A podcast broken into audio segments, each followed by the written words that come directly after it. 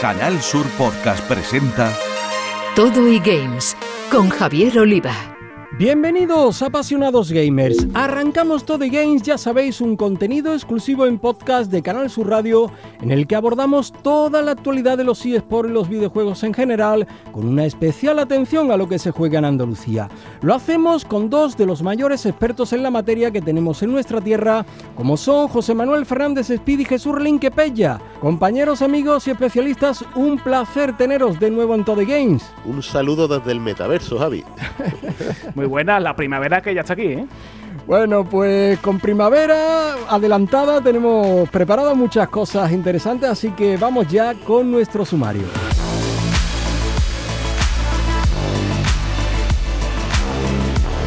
Los eSports también están en el metaverso. Es lo que ha hecho una startup argentina, Fitchim, que ha contado con el club malagueño Giants para esta experiencia inmersiva. Lo que dio de sí el evento y los futuros proyectos en este mundo virtual nos lo van a contar dos de sus máximos responsables.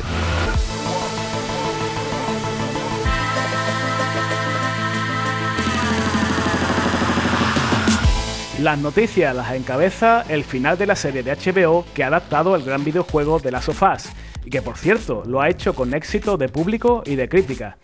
Además, tenemos que comentaros algún que otro lanzamiento más que destacable. Ya sabéis que nos encanta fomentar el talento de la mujer en los videojuegos y no paramos de traeros ejemplos de andaluzas a todo y games. Pues bien, hoy uno más, porque vamos a estar con la malagueña Isa Ramírez, especialista en efectos visuales que ha aplicado tanto al ocio electrónico como a creaciones para plataformas de televisión. Y acabaremos jugando como siempre, primero con una novedad en el mercado como Resident Evil 4 y a continuación con un salto al pasado que daremos de la mano del videojuego español Risky Boot.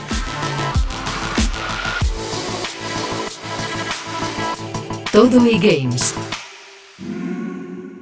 El pasado mes de febrero, el equipo andaluz de eSport Giants se estrenó en el metaverso. Lo hizo junto a otros clubes de eSport del mundo de la mano de Fitching, una plataforma creada en Argentina que conecta a los clubes con sus seguidores.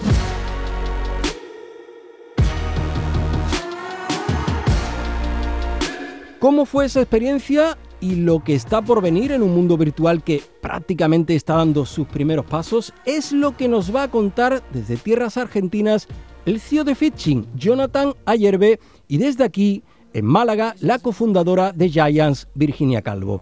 Jonathan y Virginia, bienvenidos a Toddy Games de Canal Sur Radio. ¿Qué tal? ¿Cómo estáis? Muy bien, muchas gracias. Encantada de estar aquí con vosotros. ¿Qué tal? ¿Qué tal? Buenos días. Muchas gracias encantado también de estar y de poder contar un poquitito las cosas interesantes que tenemos por delante. Pues venga, vamos allá con ello. Vamos a empezar, eh, si os parece, por conocer un poquito más en profundidad qué es Fitching. Cuéntanos, Jonathan. Les cuento, Fitching es, una, es un sitio, es una plataforma que tiene como misión empoderar al gamer. Estamos eh, en tiempos de muchos cambios desde la tecnología, ya lo van a lo van a haber leído seguramente con todos los avances de inteligencia artificial, con chat GPT, ahora la última versión. Y la verdad es que el crecimiento de todo esto es exponencial, pero algunos de estos cambios eh, tienen implicancias muy fuertes, muy reales, generan, generan cambios de paradigma en la relación entre lo que son las comunidades y las empresas, entre los usuarios y, las empresas que proveen productos o servicios. Y una de estas tecnologías eh, es blockchain. Si bien la parte de cripto ha tenido, por supuesto, sus detractores y, y es súper experimental aún, la tecnología blockchain, como podemos decir la tecnología de Internet en sí mismo, permitió y, y catalizó el crecimiento exponencial de toda la productividad y de todo el comercio y de la globalización. Y blockchain, sin la parte cripto, sin la parte especulativa, mm. eh, tiene un poder en sí mismo y es el poder de descentralizar interacciones. Entonces, nosotros somos blockchain, nosotros no somos cripto al usuario. Mm. Em, y esto de poner al fan en el centro de la escena lo logramos a través de desarrollar un entorno dentro de esta plataforma para que cada equipo de esports pueda tener su propio hub, su propio lugar privado para su comunidad, dentro del cual los miembros de esta comunidad van a poder participar de decisiones junto con el club, junto con la organización, van a poder interactuar con los miembros de la organización, van a tener como un nivel de usuario premium por una membresía que, que, cuesta un par de euros al mes, eh, pero que le propone un cambio de paradigma, como dije al principio, en el cual va a poder representar a su equipo en competencias amateurs con otras comunidades, tener productos, beneficios, experiencias y lo que dije antes, tener decisión y participación con voto dentro de, decisiones importantes de la organización y sentirse parte de la misma. Eso es poner al fan en el centro de la escena para nosotros. Y cerrando con lo que dijiste al principio del metaverso, el metaverso, eh, eh, hablando de juegos, eh, los metaversos existen desde hace mucho tiempo. Eran metaversos cerrados. La innovación que trae la tecnología es un metaverso abierto con economía abierta. Entonces, no importa cuál sea la moneda en cuestión, lo que importa es el poder de que nos podemos juntar todos en un mundo abierto y podemos jugar y podemos hacer desafíos y podemos hacer challenges y podemos ganar premios dentro de ese mundo abierto todos en comunidad. Esa es nuestra visión de metaverso y eso es lo que hemos hecho en la fiesta. Y con los equipos, con los creadores de contenido y darle premios sin que haya absolutamente nada para comprar siquiera adentro de la experiencia. Solamente juntarse y celebrar estos avances y por dar premios a los fans de sus equipos y de sus creadores de contenido. Y en ese mundo ya está Giant. Así que Virginia, dinos mm, por qué decide Giant embarcarse en esta aventura. Bueno, mm, a ver, nosotros como empresa tecnológica, que somos, eh, siempre queremos estar a la vanguardia y queremos estar alerta, ¿no? Con lo que, con las nuevas tendencias y, los nuevos movimientos hacia donde va nuestra audiencia, ¿no? Porque al final nosotros estamos en el mundo de los eSports, somos un negocio de audiencias y, eh, y tenemos que saber eh, cuál es la nueva tendencia, el nuevo movimiento hacia dónde va a ir el fan, ¿no? Eh, bueno, cuando Fichi nos presentó el proyecto nos pareció, nos pareció una idea muy interesante, una nueva forma de llegar al gamer eh, y de crear mm, comunidad en un, en un sitio donde nosotros aún no estábamos y además utilizando la nueva tecnología o la tecnología blockchain que, que para nosotros es muy interesante. Nos pareció un proyecto muy sólido y muy, muy bien definido donde podríamos encajar y creo que además está funcionando bastante bien estamos muy satisfechos, creo que Fichin también lo está con nosotros.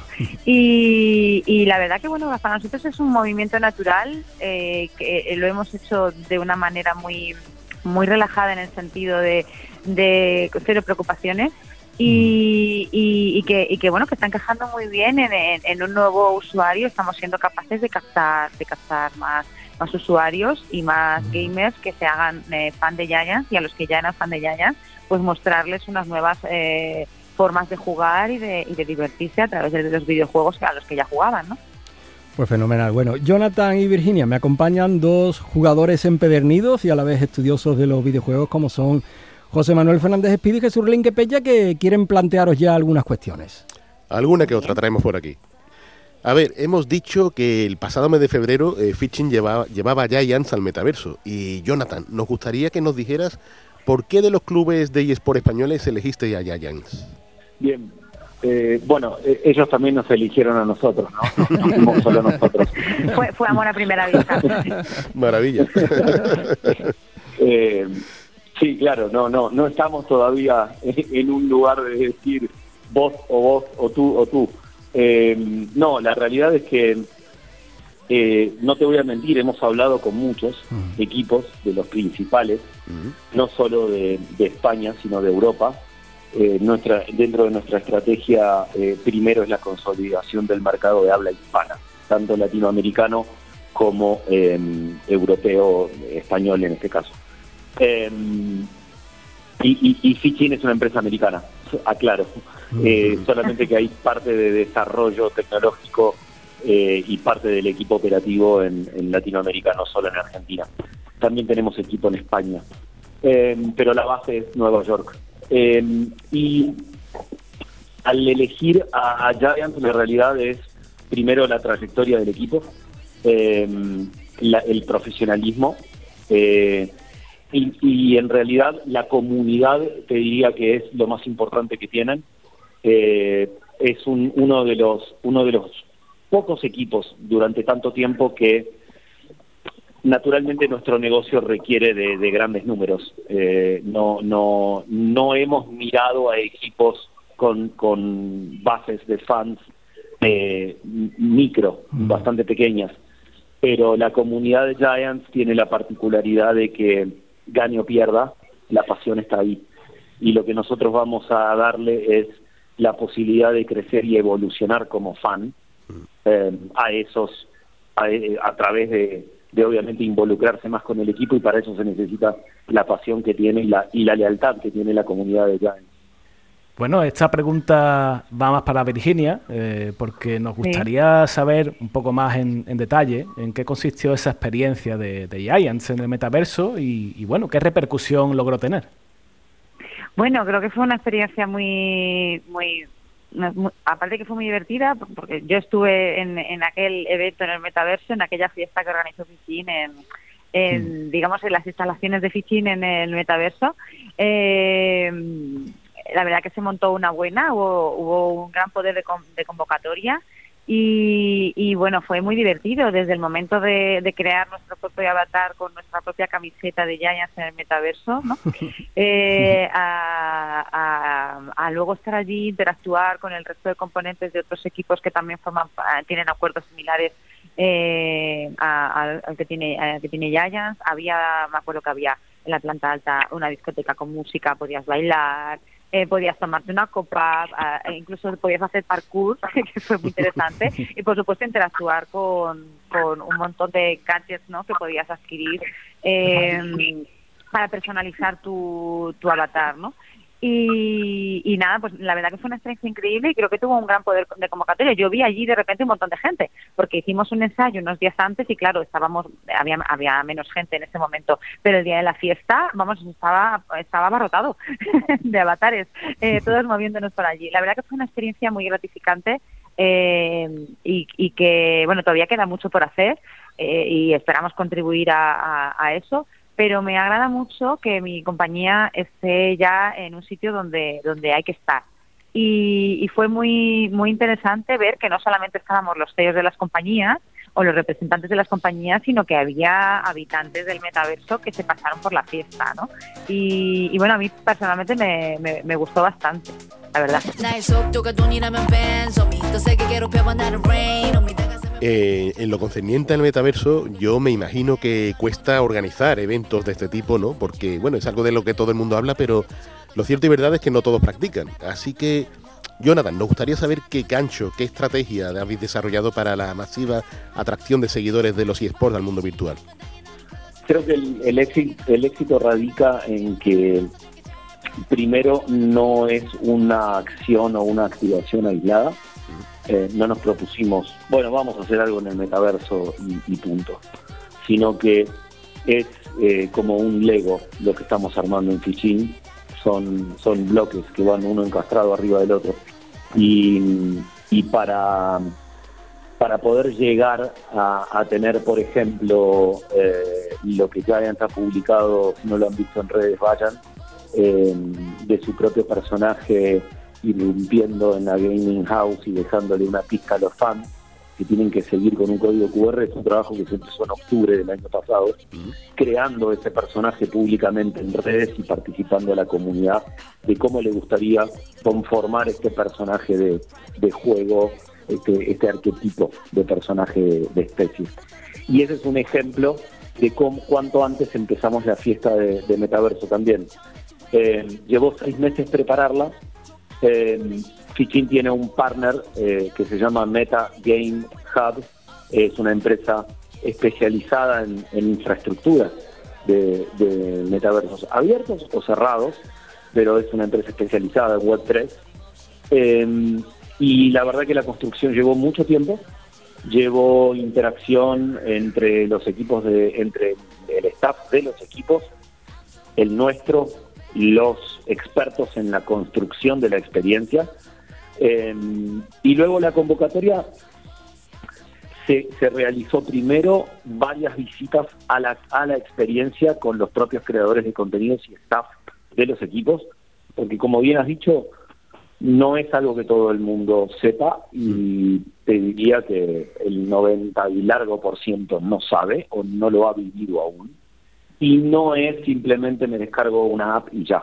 Eh, hay algunos pasitos todavía que, bueno, le, agregan una o dos capas de, complejidad. No son imposibles, pero son pasos extra que hay que, hay que realizar.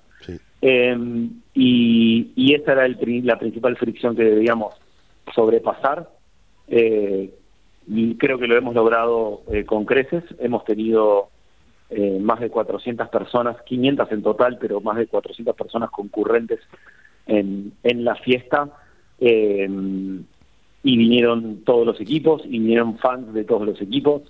Entonces, eso se logra con una comunicación clara, con el trabajo anticipado y con explicarle a la gente en esa comunicación que eh, con tres simples pasos, que estamos para asistirlos, eh, y que no desmitifiquen o, se saquen los demonios de toda la mala prensa que hay eh, dando vueltas, que, siempre hay intereses encontrados. Acá era venir a jugar, a divertirse, no había que comprar nada y era y era tener un encuentro virtual con tus con tus ídolos o con el staff del equipo que sos fan.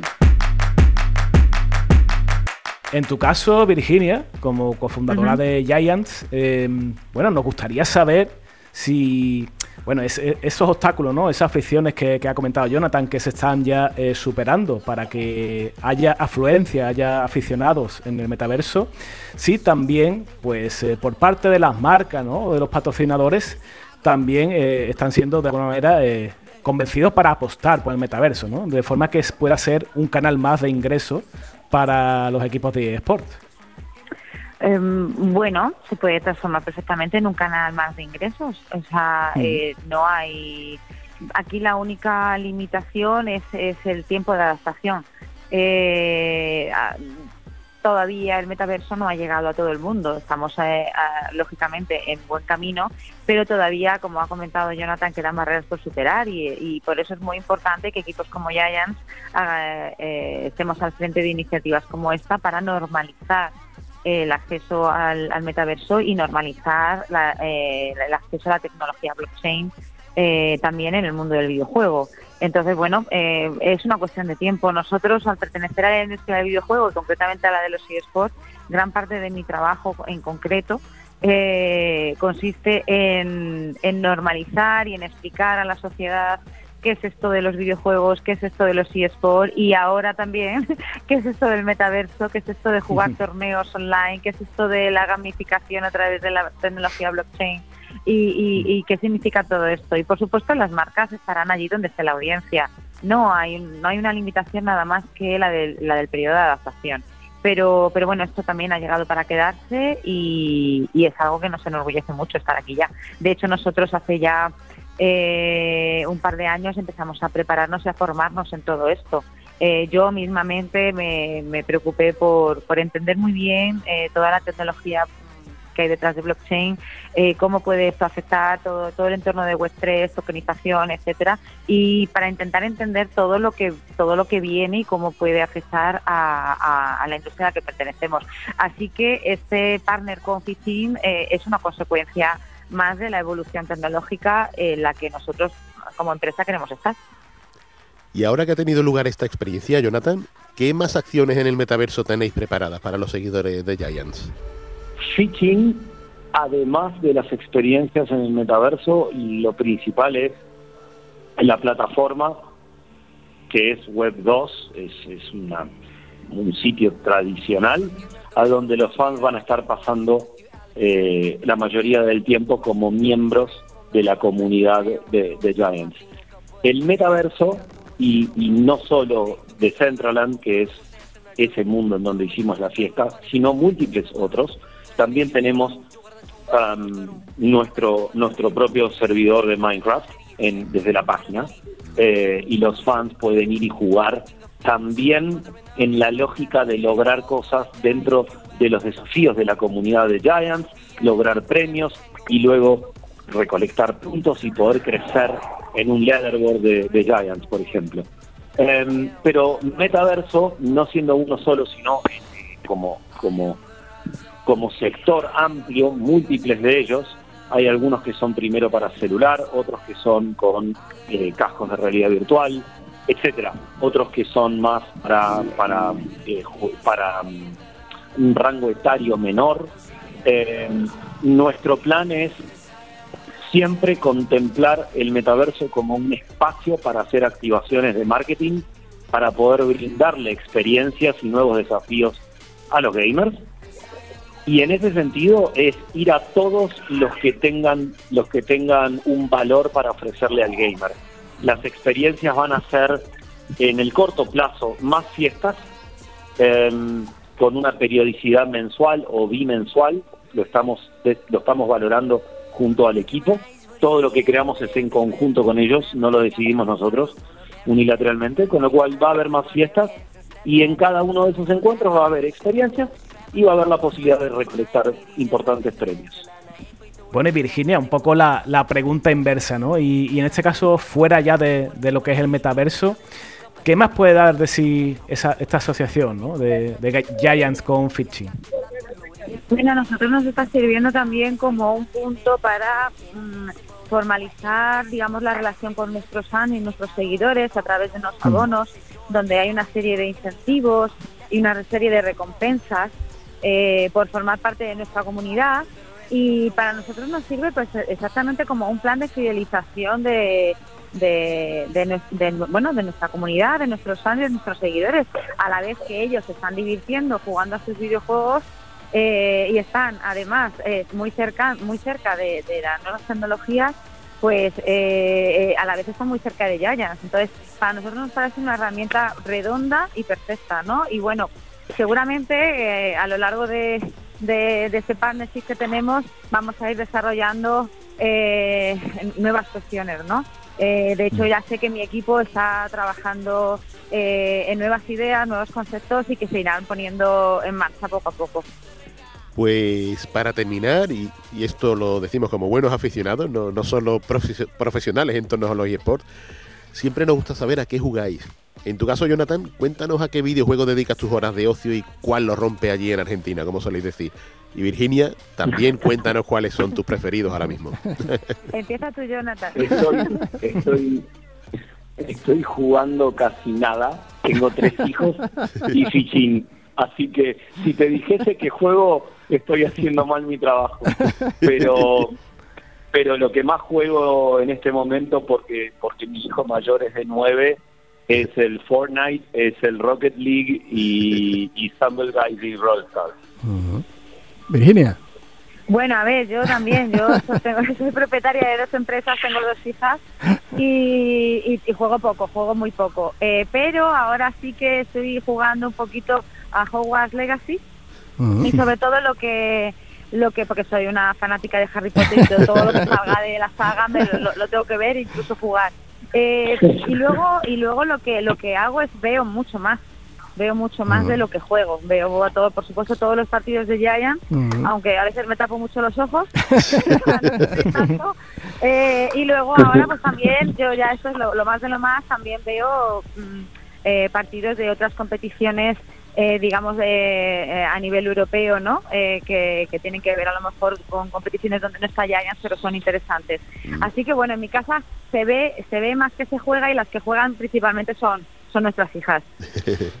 si, si se trata de lo que miro, ahora estoy mirando mucho, mucho Valorant. Mm. En, en, lo que es las competencias profesionales, pero mm. acá en casa también se juega se juega mucho FIFA somos enfermos del fútbol, como saben, así que se juega mucho FIFA. Bueno, Giant tiene mucho que decir internacionalmente respecto a Valorant, ¿verdad, Virginia? Sí, sí, sí, en eso estamos. El día 27 empezamos, debutamos en la competición internacional VCT, además debutamos contra Fnatic, contra los actuales campeones de, bueno, podríamos decir de los campeones del mundo, de este torneo mundial que se ha hecho en Brasil hace poco. Y estamos muy contentos, estamos preparando una, una grande, una fiesta grande, una watch party en, en Home of Giant. y, nada, bueno, pues todos invitados. Eh, estamos muy ilusionados y, y bueno, eh, creemos que podemos hacer un gran papel en la competición. Seguro que sí. Bueno, pues Jonathan Ayerbe, Chief Innovation Officer, CEO de Fishing, esa plataforma americana que conecta fans y clubes de eSport en el metaverso y que ha llevado nuestros Giants hasta ese mundo virtual y a Virginia Calvo, cofundadora de nuestro club andaluz de élite de los eSport. Eh, decirte un placer haber obtenido a los dos con nosotros aquí en Todo Games y os, esperamos cuando queráis, de nuevo. Muchas gracias. Encantado de volver eh, cuando ustedes quieran.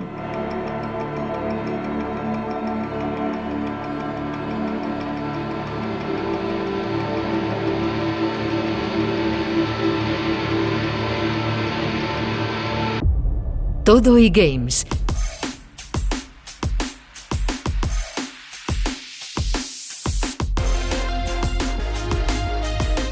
En cuanto a las noticias, comenzamos con lo que ha sido la serie más destacada de este comienzo de año, serie relacionada con los videojuegos. ¿No es así, Pella?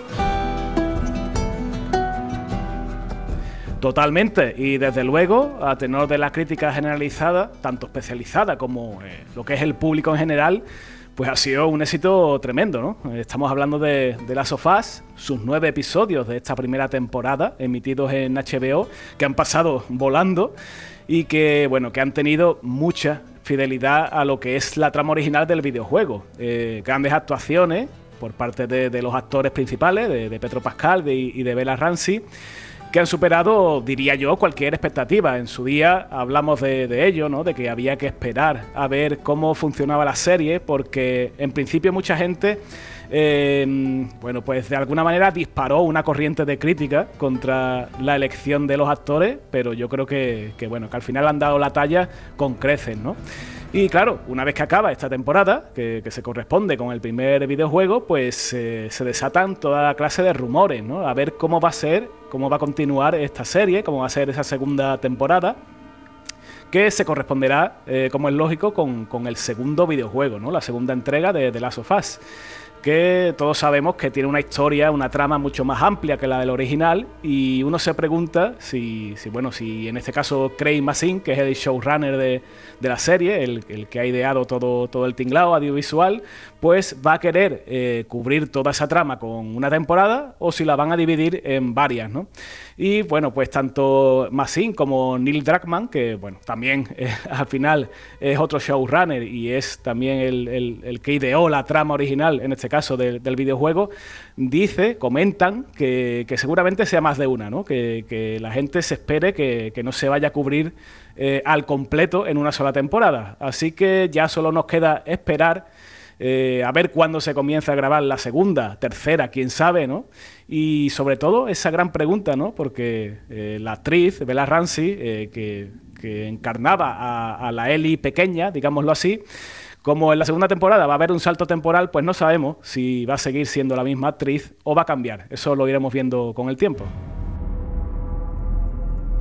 que pocas veces una serie nos ha dejado con tantas ganas de más, ¿eh? y más sabiendo el guion, porque realmente hemos jugado al videojuego y sabemos lo que pasa de cabo a rabo, pero da igual. O sea, es que es apasionante mm. lo que han logrado. Qué maravilla. Sí, sí.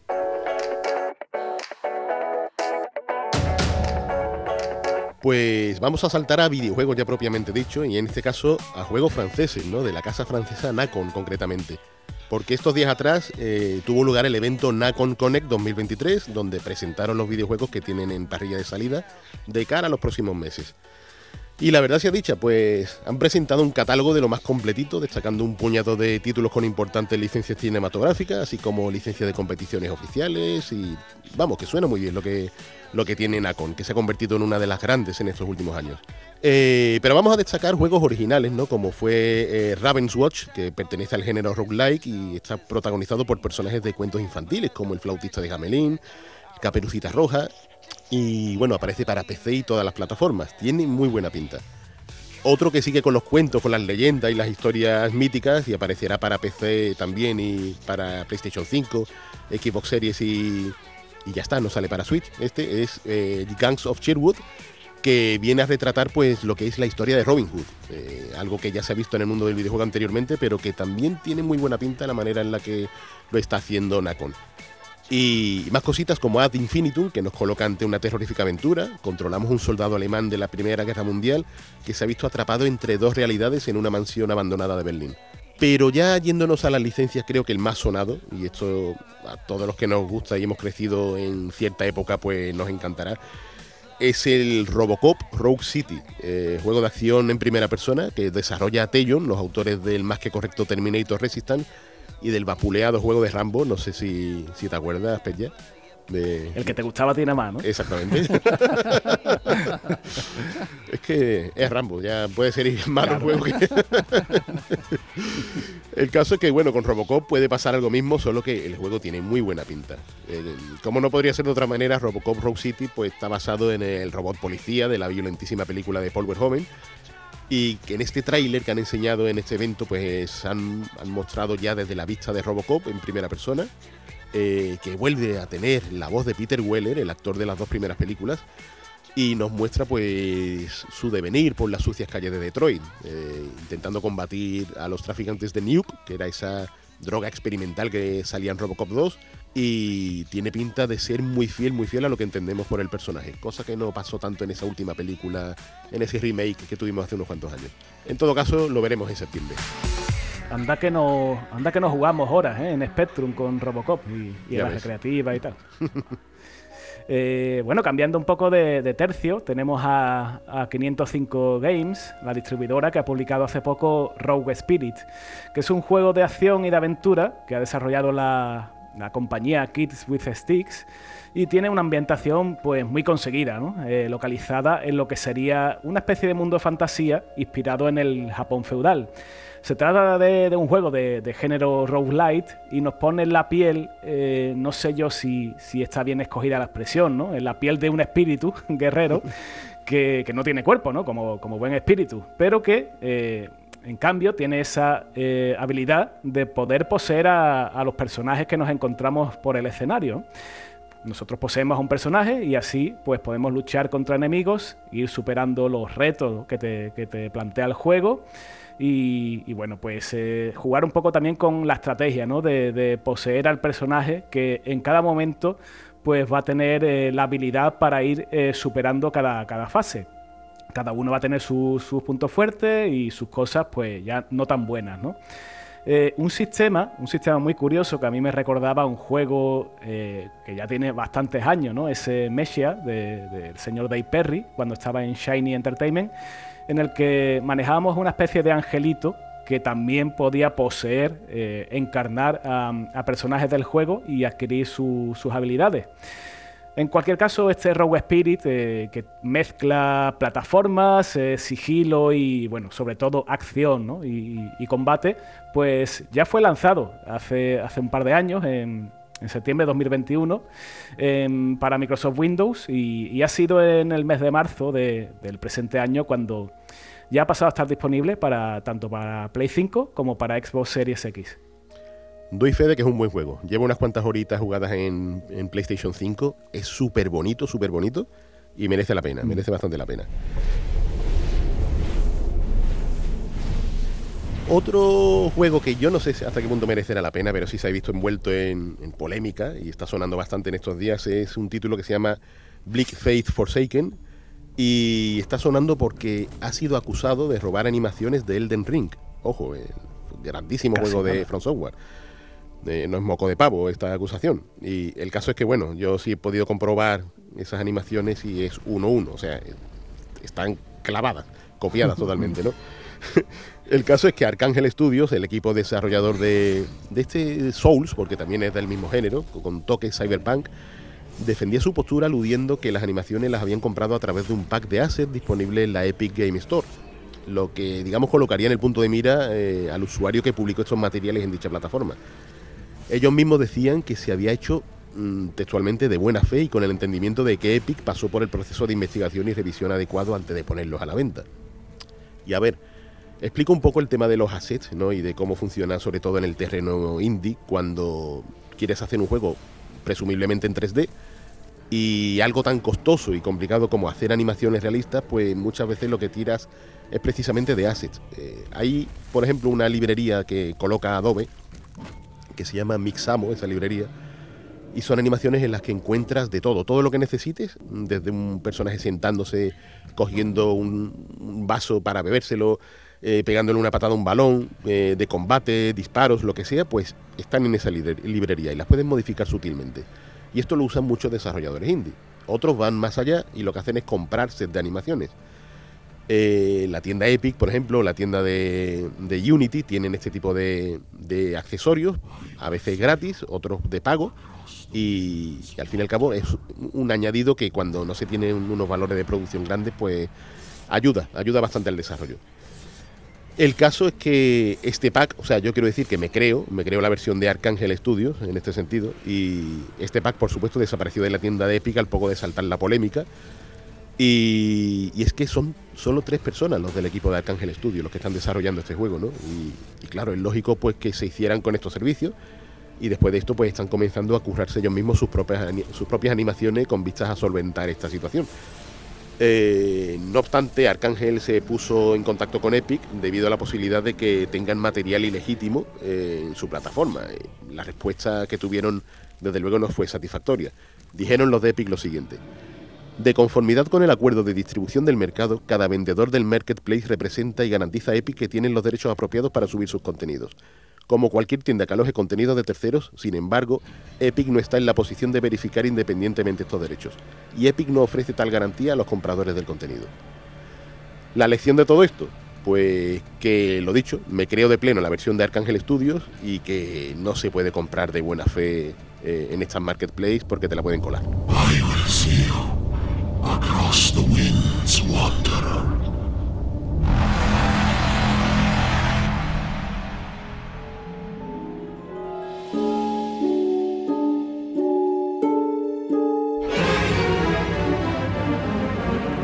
Hoy tenemos con nosotros a la malagueña María Isabel Ramírez, Isa, una crack en la composición de efectos visuales que ha trabajado en varias plataformas de streaming y ha participado en el videojuego Delirium, una aventura gráfica para PC y PlayStation 4 que recupera el estilo clásico del género.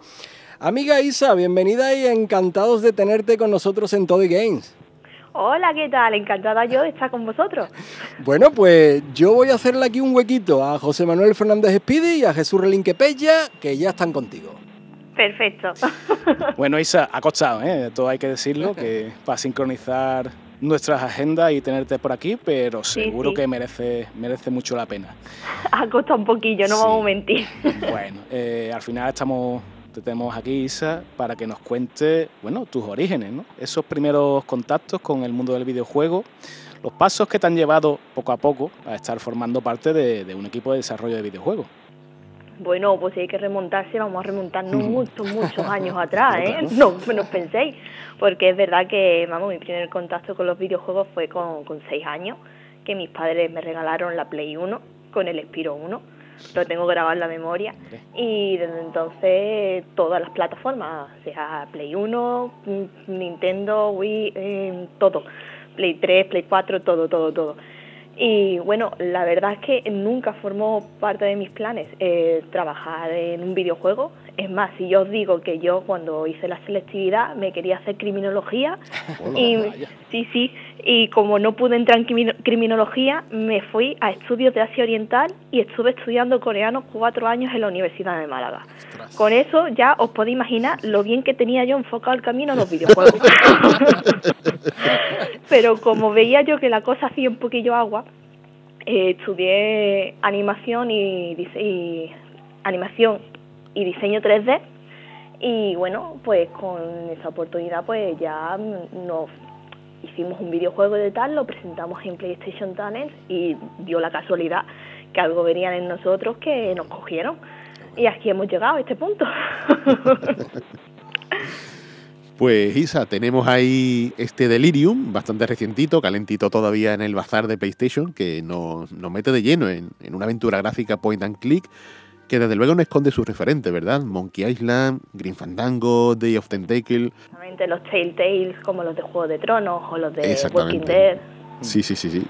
Pues, pues Isa, nos gustaría que nos contara sobre tu trabajo en concreto, ¿no? Con Delirium. Bueno, pues yo en concreto eh, he sido tanto una de las artistas 3D del juego como historia, guion, eh, ideas a lo loco, eh, un poquito community manager, ella que odia las redes sociales y no tiene. Así que soy un poco la que da un poquillo más la cara porque también vamos a reconocerlo, soy la que soy una persona que no tiene vergüenza.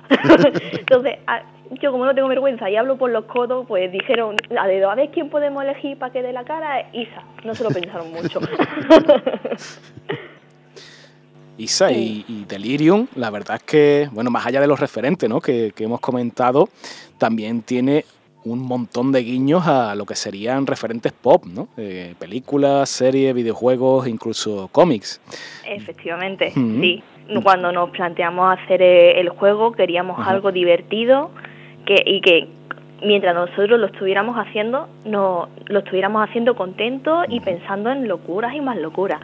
Entonces eh, se nos ocurrió la aventura gráfica, que es un estilo que se adecua mucho a la idea que teníamos de vamos a hacer locuras y aparte de eso nos permite contar una historia enlazando pues todo esto, pues nuestro toque friki que cada uno tiene, pues el, si no es el friki de los videojuegos, es el friki de, de las películas, si no es el de, vamos, de todos los miembros del equipo hay un granito de arena en ese juego. Entonces, es, más, los propios miembros del equipo, del equipo somos incapaces de reconocer todas y cada una, cada una de las referencias que hay dentro del juego, para que vea hasta dónde llegamos.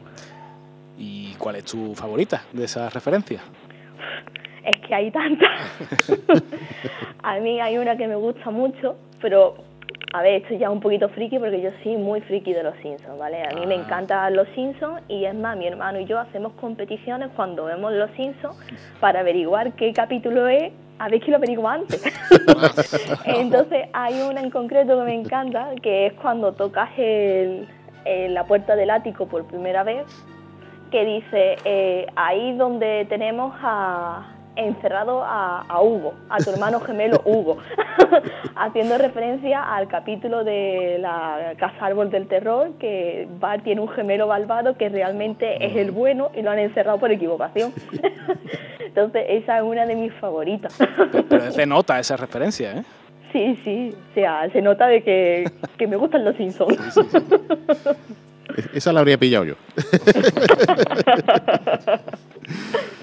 Bueno, pues. Sí. Ay, di, di, hija. No, no, que iba a decir que, bueno, otra de las referencias, pues a mí, por ejemplo, sí, también que me encanta mucho Sailor Moon, el gatito ah. de, de Luna, que hace referencia a Sailor Moon, pues es otra cosa que yo dije, yo quiero ese gato. Pues Isa, moviéndonos hacia tu trabajo con las grandes plataformas de streaming, HBO, Disney, Netflix, sabemos que andas ahí con una serie que promete ser un pelotazo pero que creo que no nos puedes contar mucho sobre ello por ahora, ¿no? Pero, pero bueno, cuéntanos cómo es trabajar con estas gigantes del entretenimiento.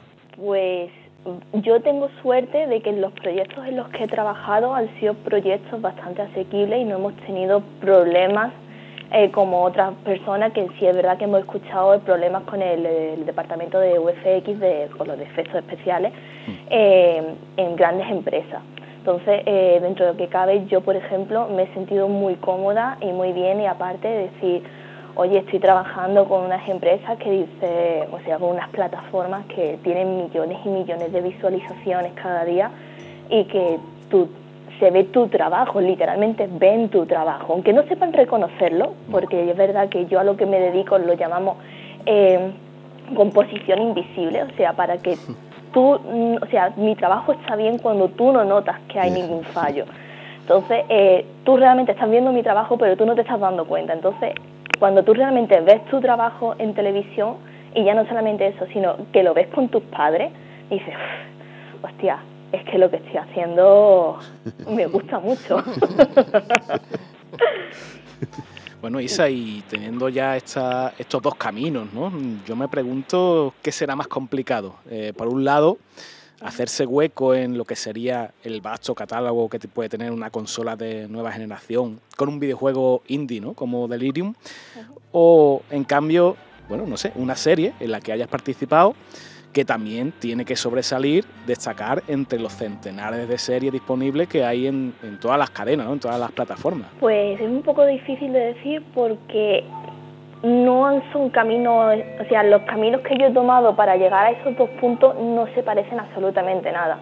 Entonces, por el camino del videojuego lo he creado, bueno, lo hemos creado desde cero. Nosotros hemos sido los que hemos puesto la idea, los que hemos tenido que elegir el estilo, que hacer el guion y ponerte manos a la obra, darte, bueno, buscarte los recursos y de todo. Entonces, ese camino ha sido muy difícil porque mm. Eh, es verdad que más siendo un estudio indie que no nos conoce ni idioma, vamos a ser claros, eh, es difícil hacerte notar y que una plataforma como PlayStation se fije en ti. Y por el otro lado, por el lado de los efectos especiales, eh, ha sido sencillo, entre comillas, porque, entre comillas, muchas comillas, ¿vale? Porque es verdad que la serie, o sea, yo trabajaba para ya una empresa, la empresa ha sido la que ha tenido que hacer las negociaciones y todo con los productores, las cadenas y de todo, para que esa serie se hiciera en, el estudio. Entonces, yo, a mí lo único que tuvo que hacer el estudio es mirar mi perfil, hacerme la entrevista, ver qué encajaba y que les gustaba y que luego yo mi trabajo lo hiciera bien. Entonces son dos caminos distintos.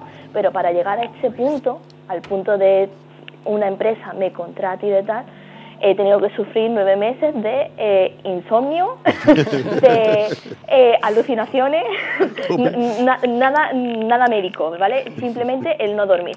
No dormir y estar constantemente peleándome con los programas para mejorar y para poder hacer que mi trabajo luzca. Entonces, son dos ramas totalmente distintas. No sé cuál es más difícil mm, Hombre, si puesto a pensar de que es difícil crear desde cero algo, diría que los videojuegos, pero es que como digo, los caminos son completamente distintos. Y Isa, cuando no estás trabajando haciendo videojuegos o series, ¿a, qué juegas? ¿Y qué es lo que ves en la tele además de los Simpsons? Uy, los Simpsons ocupa mucho, no, mentira. No, pues por ejemplo, jugar en soy una persona que le gusta los videojuegos pasillo, no a reconocer, a mí me gustan un pasillo, a mí me gusta, me llaman mucho las historias de los juegos, entonces si a mí me pones un mundo abierto en el que yo no puedo avanzar porque si no he matado a este enemigo porque no he llegado al nivel tal, pues me toca mucho las narices. no mentí. Entonces, a mí, por ejemplo, mis videojuegos favoritos son la saga de Resident Evil, me encanta. De hecho, mm, ya tengo reservada el remake del 4 y estoy esperando, contando los días ya para que me llegue. Ya lo tenemos aquí. Ya, Lo tenemos, ya lo estamos oliendo. También soy muy fan de la saga Uncharted y de, como no, de Spiro, del grandísimo Spiro. Y luego eh, series, pues es que me gusta un poco de todo, me gusta desde la desde The Witcher, a pesar de que ahora van a cambiar al protagonista, cosa que estoy muy enfadada, y que no sigue los libros, que no sigue la línea de los libros, me gusta mucho eh, sobre todo fantasía y por eso es eh, la saga de Sombra y Hueso que ahora se estrena en Netflix. Eh, soy muy de sitcoms, me encanta The Big Bang Theory, Modern Family, eh, todo eso, Friends, no sé cuántas veces me las he visto ya. me sé diálogos y todo de Friends, es horroroso. De, Office, de Office tienes que verlo. De Office, de Office también, que me la terminé de ver hace poco otra vez. Así que un poco de todo. Como veis, soy un poco ecléctica, no tengo un estilo definido. ¿Hay, Isa, ¿hay guiños a Friends en Delirium? No, pero sí a cómo conocí a vuestra madre. Ah, bien. Hombre, algo tenía que haber. Claro, claro. Qué bueno, bueno, pues María Isabel Ramírez, Isa, malagueña, andaluza, oye, muchas gracias por este ratito, por hablar de tu maravilloso trabajo en la industria del videojuego y también en el panorama audiovisual de streaming. Suerte con todo lo que viene y oye, te esperamos en un futuro en Todo Game para hablar de esos proyectos que por ahora son secretos, pero que igual pasado el tiempo, ¿verdad? Pues nos puedes contar más cositas. Muchísimas gracias, Isa. a lo mejor dentro de muy poquito tenéis alguna pizza. Oh. ¿Algún mensaje oculto? habrá que descifrar. Ah, no lo sé. un besito grande, Isa. Muchísimas gracias, un besito enorme para todos vosotros.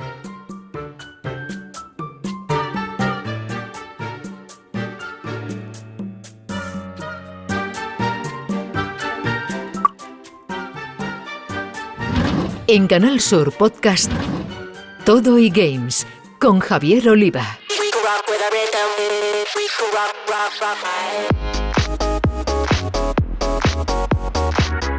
Vamos ahora a tomar los mandos que ya están cargados en nuestra consola virtual dos grandes juegos, Resident Evil 4 y el reto español Risky Goods. Pues Javi, vamos a tocar un juego que se podría decir, fíjate que llevamos los primeros compases del año, como que el que dice todavía, pero creo que se trata del juego que más estaba esperando, ¿no? Como agua de mayo totalmente.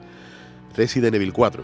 Eh, no es moco de pavo, ¿no? Ya sabemos la dinámica que está Capcom llevando a cabo con cada una de sus franquicias, ¿no? En este caso con la más exitosa de todas ellas, con Resident Evil, que van casi a ritmo de juego por año, presentando entregas clásicas como Resident Evil 2 o 3 con un aspecto formidable, más que capaz de mantener la esencia de grandeza de aquellos clásicos, ¿no? Que vieron la luz en la primera PlayStation, que ha llovido ya, ¿eh?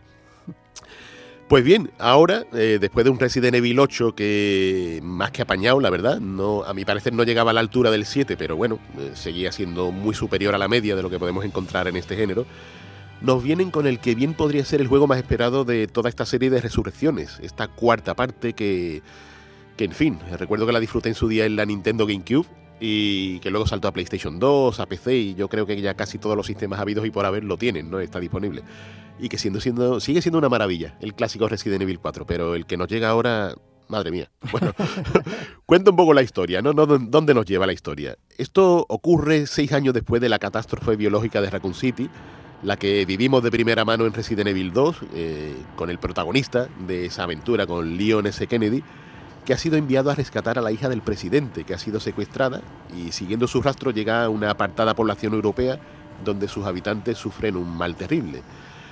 Europa. Para que os hagáis una idea, la moneda que utilizan son las pesetas en este sitio. Eh, así que con eso ya lo digo todo. Y así comienza esta historia de un arriesgado y terrorífico rescate que revive de manera perfecta el clásico Resident Evil 4 de 2005.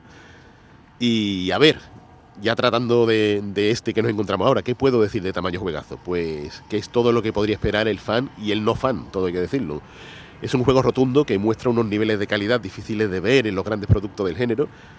Capcom, que sigue la ola de grandeza que caracteriza la práctica mayoría de sus lanzamientos, y a estos respecto, este remake es indiscutible. O sea, vaya gráfico. La tensión con la que se viven los momentos, el sonido. Que imagina la situación, verte rodeado en un pueblecito español de, esos que no encuentras con el GPS de ninguna manera eh, con todo el mundo deseando separar la cabeza de tus hombros, atacándote con tridentes, con hoces, cuchillos, mientras te dicen en perfecto español, detrás de ti, imbécil, ¿no? Eso que decían en el clásico, pero esta vez, esta vez doblado en condiciones, que aquella vez en el clásico eran, yo creo que serían japoneses, intentando hablar español con acento latino, o sea, era una cosa súper extraña, ¿no? Pero, pero esta vez nos llega localizado perfectamente y es un plus, ¿no? A tener en cuenta aunque rompe un poco con el encanto, ahora que lo pienso, ¿no? Ese encanto rancio que tenía el clásico. De un modo u otro, y sin querer romperle la sorpresa a nadie, este Resident Evil 4 se permite el lujo de sorprender a, los viejos jugadores, porque hay detalles nuevos, otros que cambian radicalmente, personajes secundarios que de repente no aparecen o aparecen en muy mala forma, por decirlo de alguna manera, no quiero decir más. En fin, yo sé que hará una delicia de propios extraños hayan pasado por el anterior capítulo, ¿no? Porque es un juego con una jugabilidad dura pero sensacional, es difícil, es jodidillo, dicho mal y pronto, y cuenta con unos niveles de producción, unos valores de producción de los que no hay. O sea, Resident Evil 4 es sí o sí el auténtico imprescindible del momento.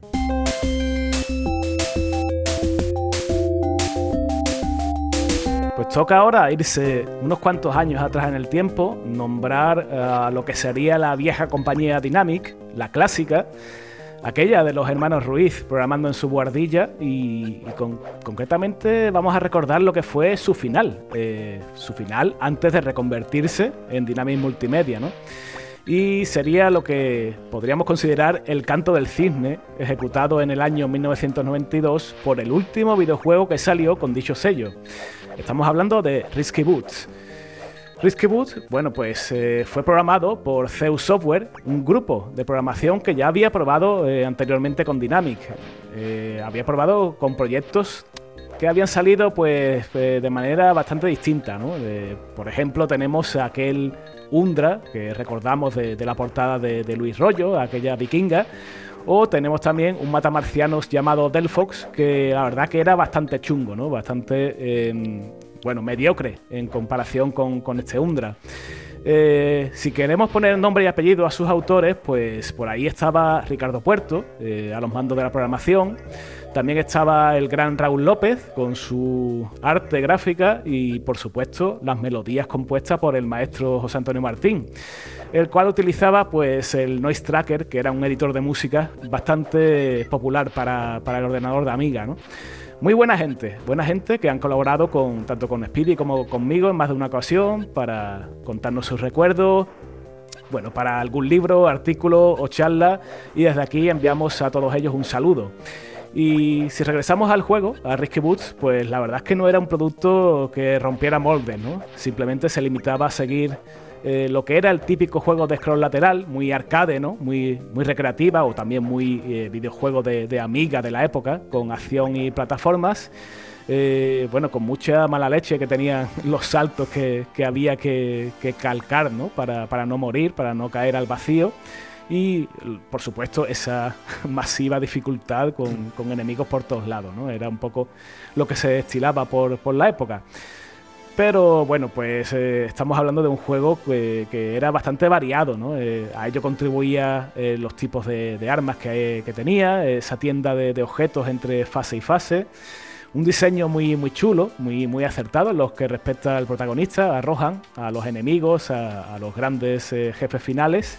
Y, y, bueno, pues una factura técnica bastante, bastante notable, ¿no?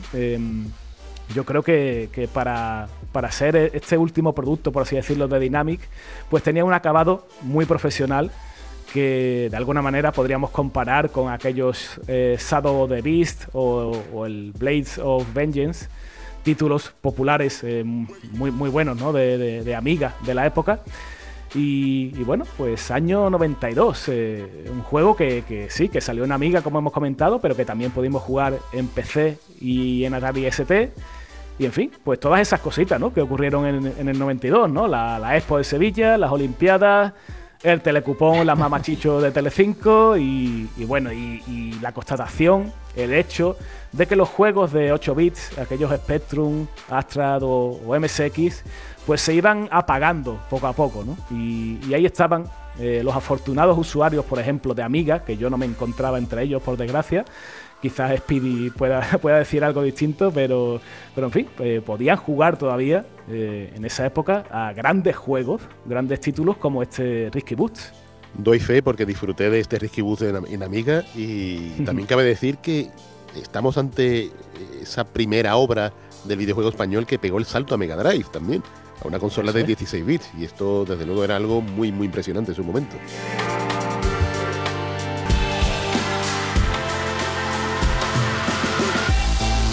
Llegamos al final de esta nueva entrega de Toddy Games, el podcast exclusivo sobre videojuegos de Canal Sur Radio que ha estado realizado técnicamente por Álvaro Gutiérrez y Dani Piñero, al que os pedimos que os suscribáis en nuestra plataforma o también en Spotify o Google Podcast.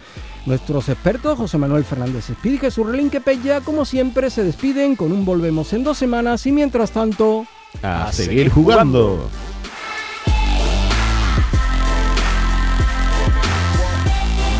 En Canal Sur Podcast han escuchado todo e-games con Javier Oliva.